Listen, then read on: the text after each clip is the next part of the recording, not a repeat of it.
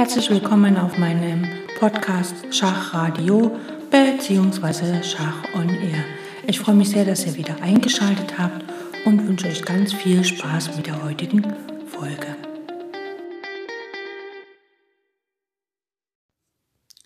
Heute ist Dienstag und da geht es weiter mit dem Klassiker von Aaron Nimzowitsch, Mein System.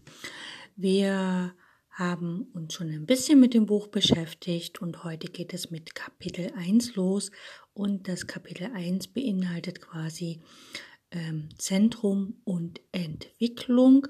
Aaron Nimsowitsch erklärt vorher noch einige kleine Sachen, was bedeutet überhaupt das Zentrum. Das Zentrum auf einem Schachbrett ist nicht der absolute Mittelpunkt äh, den es auf dem Schachbrett gibt. Das wäre genau der Kreuzungspunkt von den zwei langen Diagonalen. Das ist nicht das Zentrum beim Schach. Das Zentrum beim Schach sind die Felder E4, E5, D4 und D5. Und es gibt auch auf dem Schachbrett eine sogenannte Grenzlinie. Das ist sozusagen äh, die Linie, die die fünfte und vierte Reihe voneinander trennt. Gut, los geht es mit dem ersten Kapitel und das erste Kapitel, wie gesagt, beschäftigt sich mit Zentrum und Entwicklung und da der erste Unterpunkt ist Kapitel 1.1, ein Mini-Kapitelchen und das ist äh, mit der Überschrift unter Entwicklung ist nur der strategische Aufmarsch der Truppen zur Grenzlinie hin zu verstehen. Ich lese es mal direkt vor. Der Vorgang ist analog dem Aufmarsch beim Beginn eines Krieges. Beide kriegsführenden Armeen suchen so schnell als möglich die Grenzlinie zu erreichen, um dann womöglich ins feindliche Gebiet einzudringen. Entwicklung ist ein Kollektivbegriff. Man ist nicht entwickelt, wenn man ein oder zwei oder auch drei Figuren entwickelt hat, sondern es verhält sich vielmehr so, dass alle Figuren entwickelt sein müssen. Es tut gut, die Entwicklungsperiode von, wenn ich so sagen darf, demokratischen Geiste durchdringen zu lassen. Wie undemokratisch wäre es doch beispielsweise, den einen Offizier große Spaziertouren vornehmen zu lassen, während die anderen zu Hause säßen und sich entsetzlich langweilten. Nein, jeder Offizier mache nur einen Zug und erholt sich dann.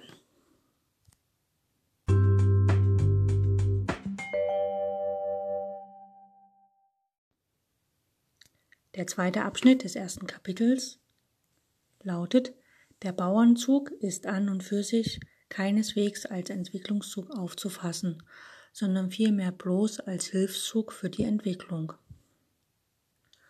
Aaron Nimsowitsch schreibt, ein für den Anfänger wichtiges Postulat. Wenn es möglich wäre, ist die Meinung, die Figuren ohne Zuhilfenahme von Bauernzügen zu entwickeln, so wäre der bauernlose Aufmarsch der rechte. Denn, wie gesagt, der Bauer ist eben keine aggressive Kampfeinheit in dem Sinne, dass sein Überschreiten der Grenze für den Gegner zu befürchten wäre. Denn selbstredend ist die Angriffskraft der Bauern eine geringe verglichen mit der der Offiziere. Indes ist der bauernlose Aufmarsch in Wirklichkeit undurchführbar, weil das gegnerische Bauernzentrum Kraft der ihm innewohnenden Expansionslust unsere bereits entwickelten Figuren zurückwerfen würde. Aus diesem Grunde soll man zur Sicherung der Figurenentwicklung vorerst erstmal ein Bauernzentrum aufbauen. Unter Zentrum verstehen wir das um den Mittelpunkt gruppierte kleinste Quadrat, also die Felder E4, D4, E5 und D5. Das Scheitern eines bauernlosen Aufmarsches veranschaulicht folgende Partie oder folgender Anfang einer Schachpartie. Ähm, wer Blindschach kann, kann das mitmachen. Wer noch nicht so Blindschach kann, sollte sich ein Schachbrett holen. Los geht's. Und zwar Springer F3 ist der weiße Zug, Springer C6 ist der schwarze. Also Weiß entwickelt den Springer auf dem Königsflügel, Schwarz dem auf dem Damenflügel. Weiß spielt E3. Da der Bauer nicht ins Zentrum gerückt ist, denn er steht ja nicht auf E4, So dürfen wir den Aufmarsch noch als Bauernlosen in unserem Sinne charakterisieren. Das heißt also, Weiß besetzt das, Bauer, äh, das Zentrum nicht mit einem Bauern hier.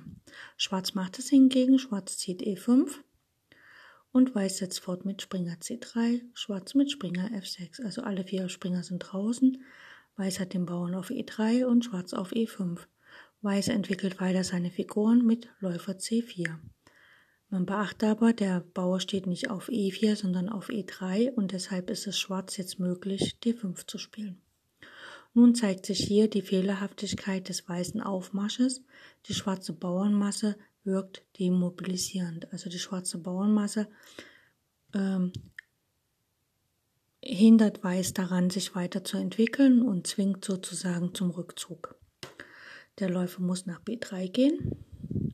Und das ist schon ein schlechter Zug, weil diese Figur, der Läufer, hat einmal schon nach C4 gezogen und jetzt nach C, B3. Also nach B3, nicht nach C3. Schwarz setzt fort mit D4 und äh, hier wird schon die Partie beendet, weil Weiß steht, zumindest vom Gesichtspunkt des weniger krampferprobten Spielers aus, ja, sehr unbequem. Ja, also ähm, Schwarz hat schon einen Bauern quasi im Reiche der Weißen, auf, also hat schon die Grenzlinie überschritten und Weiß hat zwar drei Figuren entwickelt, aber letztlich muss der Springer ja schon wieder ziehen, der Springer von C3 und das kann nicht gut sein. Und ein anderes Beispiel bildet folgende, auch in der Blockade vorgeführte Partie. Ähm, Nimsovic zeigt sie nur in aller Kürze. Äh, Blockade ist ein Artikel, den Nimsovic damals äh, geschrieben hat und der ihn auch schon äh, der schon gezeigt hat, wie, wie er sein System halt, wie er da so sich reingedacht hat. Also Blockade von Figuren, von Springern, äh, Blockade von isolierten Bauern, das ist ein, ein wirklich sehr wichtiges Thema für Aaron Nimsovic gewesen. Gut. Hier hat Aaron Nimsovic eine Vorgabepartie gespielt, also den Turm auf A1 gibt es nicht bei Weiß und Weiß hat schon den Bauern von A2 nach A3 gesetzt. Die Partie war so 1910 in Riga gespielt und Aaron hat hier gegen jemanden, sagen wir mal, einen Amateur gespielt. Es geht los mit E4, E5, ganz normal, klassisch. Springer F3, Springer C6, auch ganz normal. Läufer C4, Läufer C5, auch ganz normal. Und hier spielt Weiß C3 mit der Idee D4 zu spielen. Und äh, falls alles auf D4 getauscht wird, hat Weiß immer noch das Zentrum. Schwarz spielt Springer F6, Weiß spielt D4, das war ja auch der Plan. Schwarz schlägt einmal auf D4 mit dem Bauern und Weiß schlägt mit dem C-Bauern zurück auch auf D4. Und jetzt muss natürlich der Läufer weichen nach B6. Und Schwarz hat nun sein Zentrum verloren, also sein Bauernzentrum. Und außerdem hat er noch durch die Unterlassung von viertens D6, er hat der vierten Springer F6 gespielt, der weißen Mitte eine allzu große Beweglichkeit gestartet, äh, gestattet. Denn Weiß kann ja nun seine Bauern in Bewegung setzen, weil es gibt diesen Gegenbauern auf D6 gibt es ja nicht. Sein Aufmarsch wäre daher mit Recht als bauernloser oder genauer als bauernlos gewordener anzusprechen. Also Schwarz hat praktisch einen bauernlosen Aufmarsch hier gemacht, weil er halt im Zentrum kein Bauern stehen hat.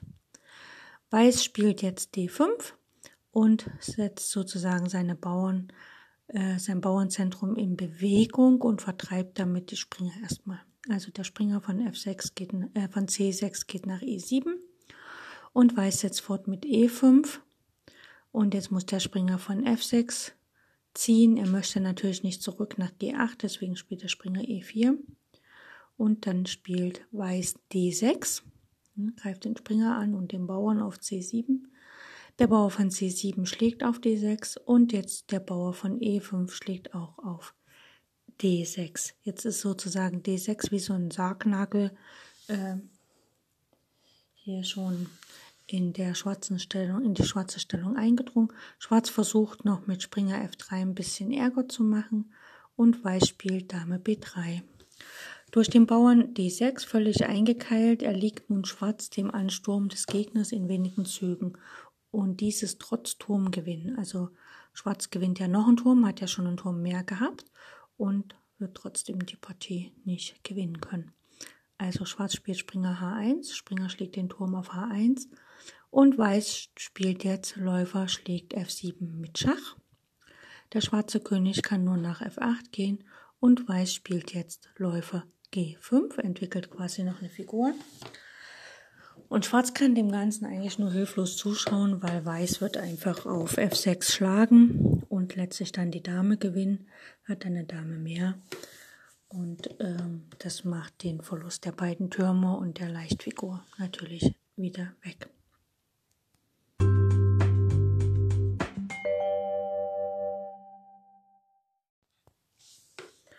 Aus der Regel, der Bauernzug ist an und für sich keineswegs als Entwicklungszug aufzufassen, sondern vielmehr bloß als Hilfszug für die Entwicklung, ähm, ergibt sich, dass Bauernzüge im Entwicklungsstadium nur dann erlaubt sind, wenn sie, wenn dieselben das Zentrum besetzen helfen oder aber mit letzteren sonst irgendwie in logischer Verbindung stehen. Also etwa ein Bauernzug, der das eigene Zentrum deckt oder ein Bauernzug, der das gegnerische Zentrum angreift. Beispielsweise in der Stellung der offenen Partie E4, E5 ist sowohl D3 als auch D4 nun oder später stets ein korrekter Zug. Wenn also nur oben erwähnte Bauernzüge gestattet sind, so bedeutet das, dass die so beliebten Anfangszüge der Randbauern als Zeitverlust zu betrachten wären. Und das ist auch der Fall. Für geschlossene Partien gilt diese Regel in einem bedingten Maße.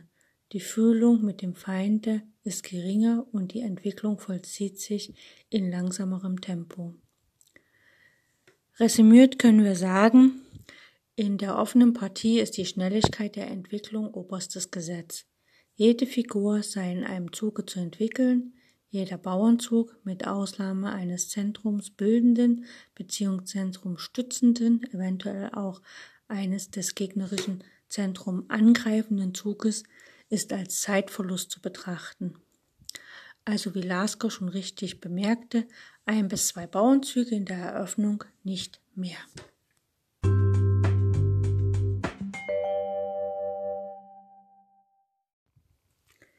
Der dritte Teil des ersten Kapitels lautet der Entwicklungsvorsprung als Ideal.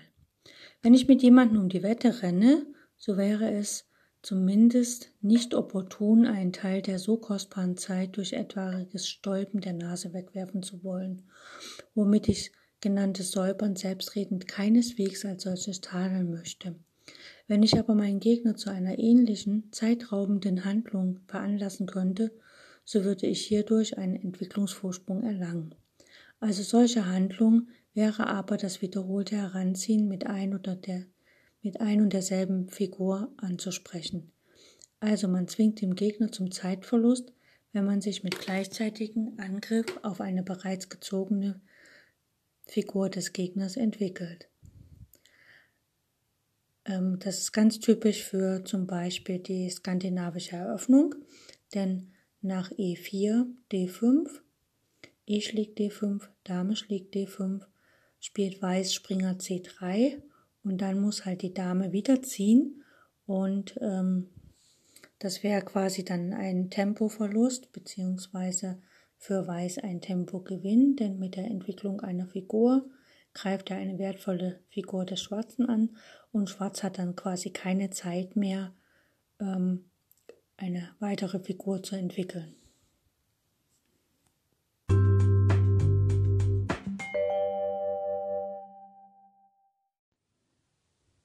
Abschnitt 4 beschäftigt sich mit dem Abtausch nebst nachfolgendem Tempogewinn.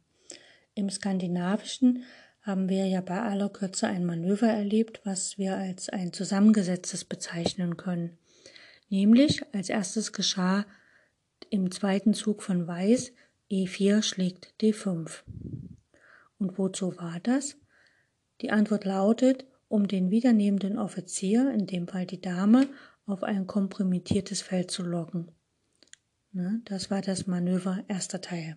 Der zweite Teil, drittens Springer B1 nach C3, bestand dann in der Ausnutzung der in gewissem Sinne kompromittierten Damenstellung. Das eben gekennzeichnete zusammengesetzte Manöver ist von größtem Wert für den Lernenden. Im Nachfolgenden geben wir hier einige Beispiele.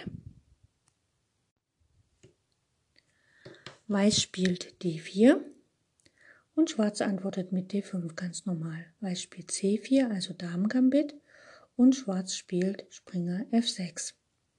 Und jetzt spielt Weiß C schlägt D5. Und nun ergeben sich zwei Varianten. Das erste ist, dass nach, ähm, falls die Dame auf D5 schlägt, dann folgt Springer C3. Also wenn die Dame schlägt, dann spielt Weiß Springer C3, greift die Dame nochmal an.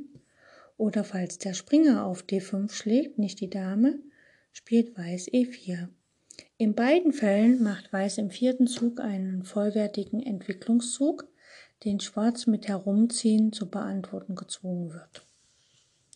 Übrigens wird der Anfänger vielleicht in seinem Herzen fragen, wozu schlägt denn Schwarz wieder? Manch gewiefter Geschäftsmann zeigt im Schach eine geradezu weltfremde Vornehmheit der Gesinnung. Er schlägt nicht wieder.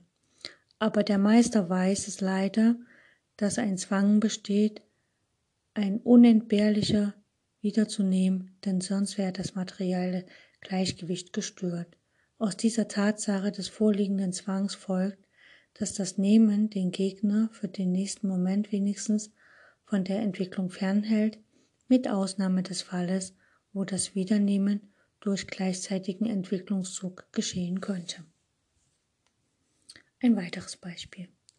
Weiß spielt E4, Schwarz E5, Weiß spielt F4, Königsindisch, äh, Königsgambit und Schwarz schlägt nicht auf F4, sondern spielt Springer F6. Und jetzt schlägt Weiß auf E5 mit dem F-Bauern. Der F-Bauer schlägt auf E5. Der Springer auf F6 ist jetzt angegriffen und er spielt Springer schlägt E4.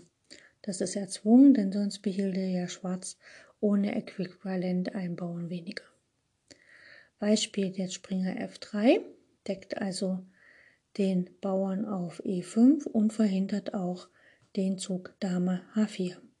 Schwarz spielt Springer C6 und Weiß spielt D3. Das ist eine logische Ergänzung für den Abtausch F schlägt E5. Ne, Weiß entwickelt quasi einen Bauern, eigentlich macht er einen Hilfszug mit dem Bauern, um einen Läufer zu entwickeln.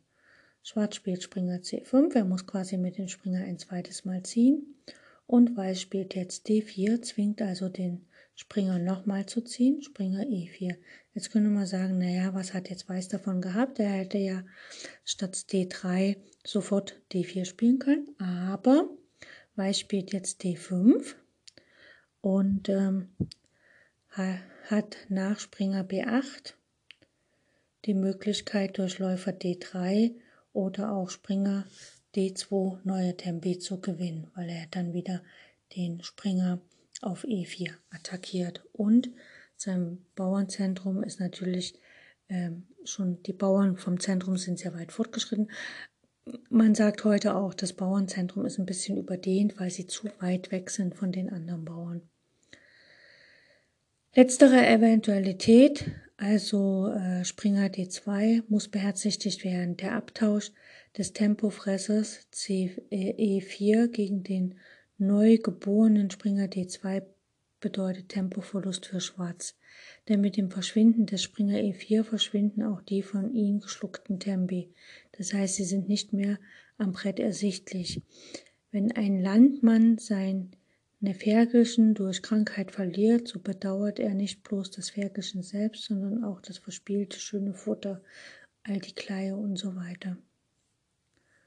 So, haben wir hier noch eine Partie das mögliche Intermezzo beim Manöver, Abtausch und Tempogewinn. Los geht's bei erstens E4, E5, F4, jetzt spielt Weiß D, äh, Schwarz D5, dann schlägt Weiß auf D5, die Dame schlägt auf D5 und jetzt geht der Springer nach C3, greift die Dame an und die Dame geht nach E6. Käme Weiß, das Abtauschmanöver F schlägt E5, Dame schlägt E5, äh, das käme für Weiß in Betracht, da E5 als ein für die Dame kompromittierender Platz aufzufassen ist. indessen nach Fe5 folgt aber Dame E5 und mit Schachgebot und Weiß ist anscheinend nicht in der Lage, die Damenstellung auszunutzen. In Wirklichkeit ist das Schach aber nur ein Intermezzo aufzufassen. Weiß spielt darauf einfach Läufer E2. Übrigens ist Dame E2 noch stärker und gewinnt das Tempi auf Kosten der Dame durch Springer F3 oder D4. Also Läufer E2, Weiß, Schwarz spielt zum Beispiel Läufer G4 und dann spielt Weiß einfach D4 und nicht Springer F3. Bei Springer F3 dann äh, kann sich der Läufer auf F3 ohne Tempoverlust äh, quasi tauschen, weil sich die Dame ja noch nicht zurückzuziehen braucht. Ne? Aber nach ähm, Springer F3 muss natürlich oder ähm, nicht Springer nach D4 muss natürlich die Dame ziehen und dann hat äh, Schwarz noch ein Tempo verloren. Um Ihnen das Wesen des Intermezzos als solches zu erklären, will ich Ihnen davon erzählen, dass bei russischen Bauern zwischen Verlobung und Verheiratung ein Intermezzo an der Tagesordnung war, in Form von fünf bis sechs unehelichen Kindern. Diese Kirchen bildeten aber nur ein Intermezzo, das die Idee der Zusammengehörigkeit von Verlobung und Heirat keineswegs tangierte. In unserem Fall sehen wir das Gleiche. Abtausch, Intermezzo, Tempogewinn. Abtausch und Tempogewinn gehören zueinander. Das Intermezzo änderte daran nichts.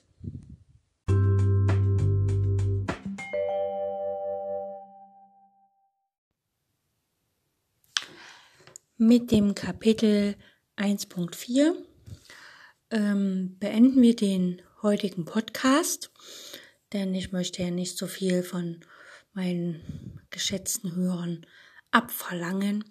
Und wir werden am Freitag uns weiter mit dem Kapitel 1 aus dem Klassiker von Aaron Nimsowitsch mein System beschäftigen. Bis dahin wünsche ich euch maximalen Erfolg bei den Schachspielen, die ihr noch macht. Und ich freue mich, wenn ihr wieder einschaltet und wer Kontakt zu mir aufnehmen möchte auf Lichess, äh, findet mich unter dem Namen Schach on Air. Ähm, ja, und kann mir dann halt Nachrichten dort schreiben.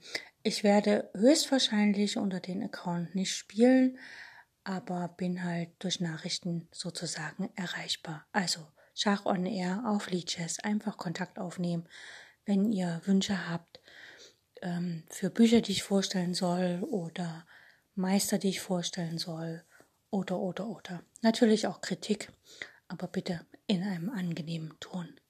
Okay, ich freue mich. Bis zum nächsten Mal. Tschüss.